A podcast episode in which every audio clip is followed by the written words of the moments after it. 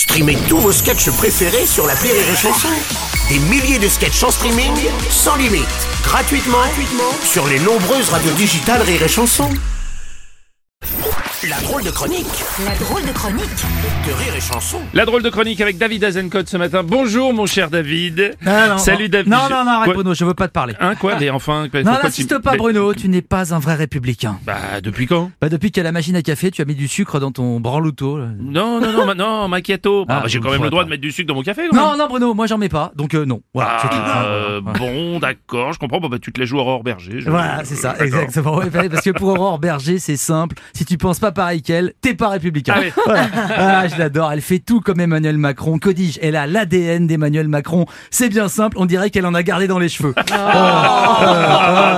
Non, non. non, non.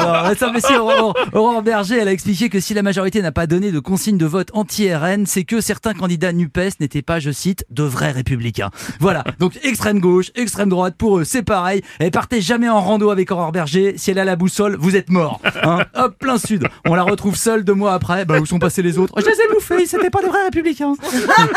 D'ailleurs, d'ailleurs, j'ai appris un truc marrant sur Aurore Berger. Oui quoi? Et ben son père, pour Ouais. de vrai, c'est Alain Dorval, le doubleur de. Sylvester Stallone. Mais oui, oui, oui. Un gars qui a fait mai 68, qui s'est engagé comme syndicaliste. Lui, il doit être un peu genre, Euh, c'était pas ma fille, mon colonel, c'était pas ma fille. Et un journaliste lui a demandé un, un exemple de candidat Nupes non républicain. Ouais, et elle a choisi François Ruffin.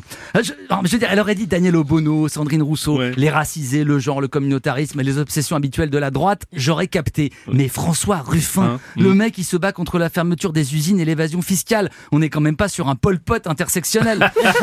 alors, alors, pour les plus jeunes, euh, Pol Pot, c'est pas un nouveau plat genre Pokéball.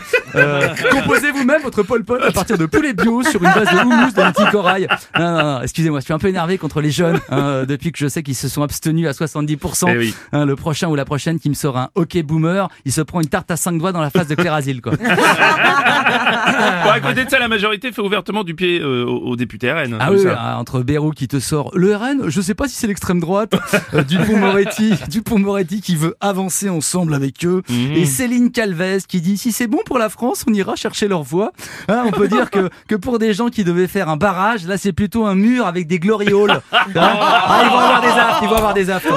hein. Bon, en attendant, l'Assemblée est morcelée. hein. Ouais, ouais, on dirait un vieux cookie, Jackie et Michel. Ah, Pardon, euh, Michel et Augustin. Michel Oui, et Augustin. vous, vous confondez. Euh, c'est tellement la merde qu'un radical de gauche se présente comme président de l'Assemblée. Un radical de gauche. Je te jure, le truc le plus inutile après un agrandisseur de pénis.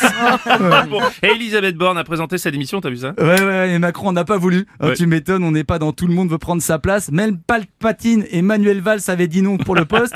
Donc finalement, le seul qui s'en tire bien dans tout ça, c'est Blanquer. On vient de lui créer un poste exprès à la Oui, fac d'Assas. Euh, ouais. Il a eu du bol hein, quand même, même pas besoin de Parcoursup.